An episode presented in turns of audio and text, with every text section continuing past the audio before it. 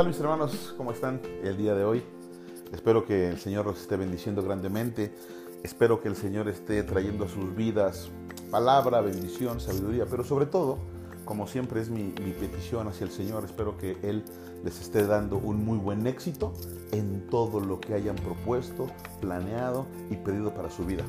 Mis hermanos, el día de hoy eh, estoy muy contento, estoy muy agradecido con el Señor. Eh, me la paso durante varios días de la semana pidiéndole, preguntándole a Dios qué es lo que se va a poner en el podcast, qué es lo que se va a poner en la página de Sagas de Conocimiento. Y le he estado pidiendo y le he estado pidiendo y le he estado pidiendo y bueno, pues el Señor ha hablado y el Señor nos ha dicho, nos ha mostrado qué es lo que Él quiere que se ponga en los podcasts. Entonces vamos a iniciar una nueva saga en este, en este día. Hoy, hoy le voy a dar arranque a esta nueva saga. Va a cambiar por completo, mis amados hermanos, va a cambiar por completo la dinámica de cómo se va a llevar a cabo esto. Pero yo sé que el Señor va a estar trayendo gran bendición a, a todos los que lo escuchamos. A mí, porque yo soy la primera persona que recibe la palabra de parte de Dios. Yo solamente soy un instrumento del Señor que hace que pueda transmitirse y que podamos transmitirlo a través de los podcasts, a través de las redes sociales. Mis hermanos que me están escuchando en el podcast, que estamos grabando también para ustedes, les agradezco a todos mis hermanos, les envío muchas, muchas, muchas bendiciones hasta allá donde nos escuchan, en Alemania, en Panamá, en Irlanda, en todo el país y bueno, en todos los países que nos escuchan, les agradezco mucho, mucho, mucho que nos sigan apoyando, este, mandando todo esto a sus contactos, a sus amigos y el Señor va a bendecir. Permíteme orar por ti antes de empezar con, con esta enseñanza. Padre, muchas gracias te doy en este día, primero que nada porque tú eres bueno. Gracias mi Dios porque en esta época del año, en este país, empezamos con nuestra época de lluvias y esa época de lluvias nos recuerda y nos hace entender que tú sigues, sigues pensando en nosotros, que tú sigues proveyendo todo lo necesario para mí. Gracias porque aún tú nos has enseñado que tu sabiduría y tu bondad es aún para los buenos y también para los malos. Gracias mi Dios y te pido que bendigas grandemente a mis hermanos y a todas las personas que pueden y van a escuchar este video y van a ver este video y van a escuchar este audio. Bendícelos, Padre, en el nombre de Jesús, nuestro Señor y Salvador, a quien sea toda la honra, la gloria y el honor. Amén, amén. Bien, hermano, fíjate que no te voy a decir nada nuevo, no te voy a contar nada que no hayas visto. En estos días la televisión, todos los medios de comunicación, el internet, el Facebook, Twitter, eh, todos, Instagram, todos, todos, todos los medios de comunicación a los cuales nosotros tenemos acceso, nos están bombardeando de consejos.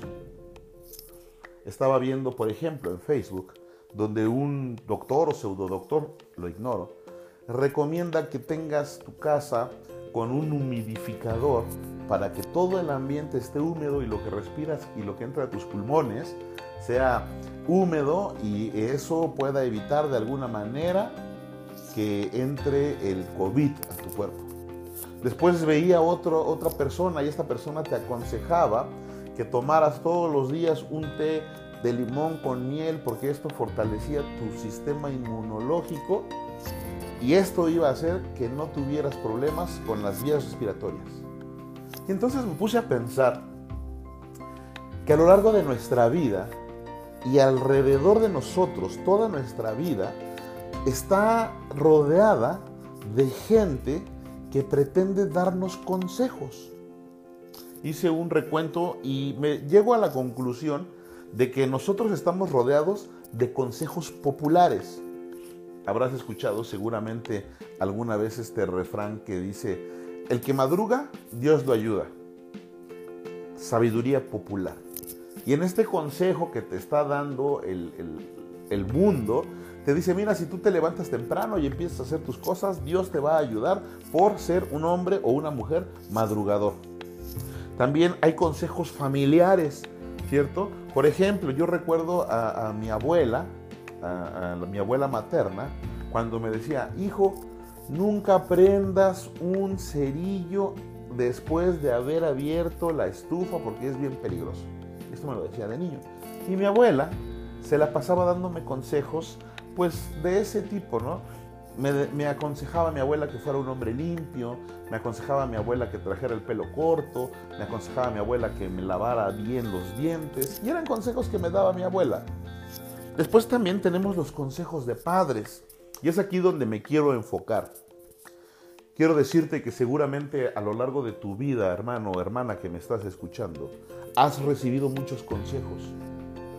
Yo no sé cuántos de esos consejos hayas tú atendido y cuántos de esos consejos realmente hayan servido a tu vida. Sin embargo, estoy seguro también que tú has dado algún consejo. Hoy quiero llevar esta pequeña reflexión, porque no es ni una enseñanza, es una reflexión, al punto de los consejos de mi papá.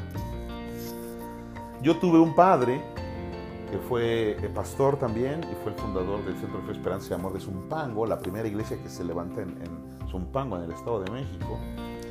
Y él fue un hombre que había sido criado, que fue criado con una disciplina en su casa casi militar, toda la familia de mi padre para arriba fueron militares, entonces era una disciplina con, con mi padre muy, muy férrea. Sin embargo, era un hombre que tenía también mucho amor. Y dentro de su amor se la pasaba todos los días dándome consejos. Literalmente, no te estoy engañando, hermano. Se tomaba el tiempo para darme un consejo casi todos los días. Mi papá era un hombre de mucha lectura, incluso antes de que el Señor lo alcanzara, leía mucho. Y le gustaba leer todo, le, gustaba leer libros, también le gustaba leer el periódico, era un hombre de lectura en general. Y había momentos en los que leyendo algún libro, me decía, papá, mira, ven, ven hijo, ¿qué dice aquí? Me hacía que se lo leyera y entonces él me explicaba. También mi papá me daba consejos cuando caminaba con él. Mi papá nació vivió y se crió en la Ciudad de México, en zonas, los que conocen la Ciudad de México y el país, saben que eh, la Ciudad de México tiene lugares que son un poco peligrosos y un poco delicados, como en todas las ciudades del mundo. Recuerdo muy bien una vez cuando caminando por las calles del centro histórico de la Ciudad de México, íbamos caminando y me dijo mi papá, fíjate y ponme atención, cuando andes caminando por estas calles, jamás camines encima o sobre la banqueta. Siempre camina abajo de la banqueta. Yo dije, ¿pero por qué? O sea, lo yo pensando, dije, ¿pero por qué? Pues si para esto la banqueta, se me hace peligroso caminar abajo, ¿no? Pues está el, el arroyo vehicular. Se me hacía peligroso y complicado intentar hacer eso que mi padre me estaba diciendo. Y después concluyó, en esta zona, hijo, hay muchas vecindades estas vecindades son tan grandes que abarcan a veces hasta las manzanas enteras y tienen muchas entradas y muchas salidas. Y lo que sucede aquí es lo siguiente, cuando tú vas caminando sobre la acera y vas pegado a la pared, hay gente que está parada en las puertas de las vecindades y de repente te jalan, te meten a la vecindad, te roban todo lo que tienes en el mejor de los casos y te sacan por otro lado y nadie vio, y nadie supo, y nadie hizo nada. Entonces, nunca camines por ahí. Oye hermano, tengo 42 años. Esto me lo enseñó mi papá cuando yo tenía 10.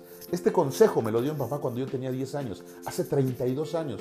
Y sabes, hasta el día de hoy, yo hago caso y atiendo a los consejos que me dio mi padre.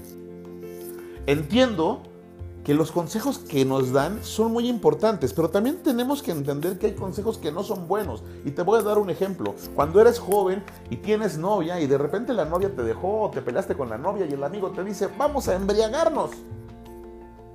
Olvida a tu novia, olvida lo que te hizo, vamos, búscate otra, pero vamos a embriagarnos. Sé que te estás riendo, sé que te ha pasado, sé que incluso a lo mejor lo, tú lo aconsejaste debemos de entender que no todos los consejos son buenos. También estoy seguro que no todos los consejos que te dan, que podrían resultar, resultar malos, son malintencionados. Lo que sí te puedo decir y lo que te quiero decir en este día es que no todos los consejos te sirven. Lo que a ti te puede aconsejar a alguien, a tu hermano no le puede servir y a tu hermano sí. No sé si me estoy dando a entender. En esencia, los consejos están hechos para ayudar a las personas, pero las situaciones, inclusive nuestra misma forma de ser, los problemas que tenemos y lo que estamos viviendo, aunque pueden parecer similares a los que vivió mi vecino o a los que vivió mi amigo, no son iguales. Son como huellas digitales, son diferentes cada uno. Entiendo entonces que los consejos que me daba mi padre eran los mejores consejos que podía yo tener para mi vida. porque mi papá me conocía, porque mi papá sabía bien de qué era yo capaz y de qué no era capaz. Hoy yo soy padre de familia, tengo tres hijos varones. Y aunque los tres son varones, cada uno es distinto en su manera de ser. Tengo un hijo que es, un amor. Todo lo, le, gusta, le gusta que le hablen quedito, le gusta que le hablen calmadito, se siente un poquito agredido si subes la voz. Tengo otro hijo que hay que hablarle más de cinco veces para que entienda. Y tengo otro hijo que hay que hablarle muy duro porque si no, no entiende. Y aunque los tres son varones y aunque los tres son mis hijos, cada uno son diferentes. Y con ellos tengo que comportarme de diferente manera para poder ser de bendición en su vida. Así que yo he entendido que el mismo consejo que le doy a mi hijo el mayor no es el mismo consejo que le va a servir a mi hijo el menor. Entonces, es lo que te quiero decir. A lo mejor tú no tuviste un papá o una mamá que te aconsejara. A lo mejor tu vida no estuvo lleno de, de gente que pudiera ser bendición y orientarte y encaminarte. Sabes, a lo largo de mi vida, de estos 42 años, yo he conocido a gente que textualmente y de su boca me ha dicho, ¿cómo me hubiera gustado tener un papá que me aconsejara, tengo un amigo muy en especial al que aprecio mucho, tiene algún tiempo que no veo.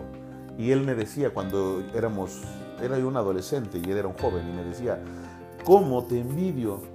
Porque a mí me hubiera gustado tener un papá como el tuyo, que se la pasa dándote consejos. ¿Sabes? En ese momento yo no entendía, decía, no, hombre, te lo regalo, llévatelo. Porque a veces era, siempre me estaba diciendo papá hacer, siempre me estaba diciendo qué hacer, siempre me estaba diciendo qué hacer. Cuando mi padre faltó, fue complicado porque yo de repente decía, ¿qué voy a hacer?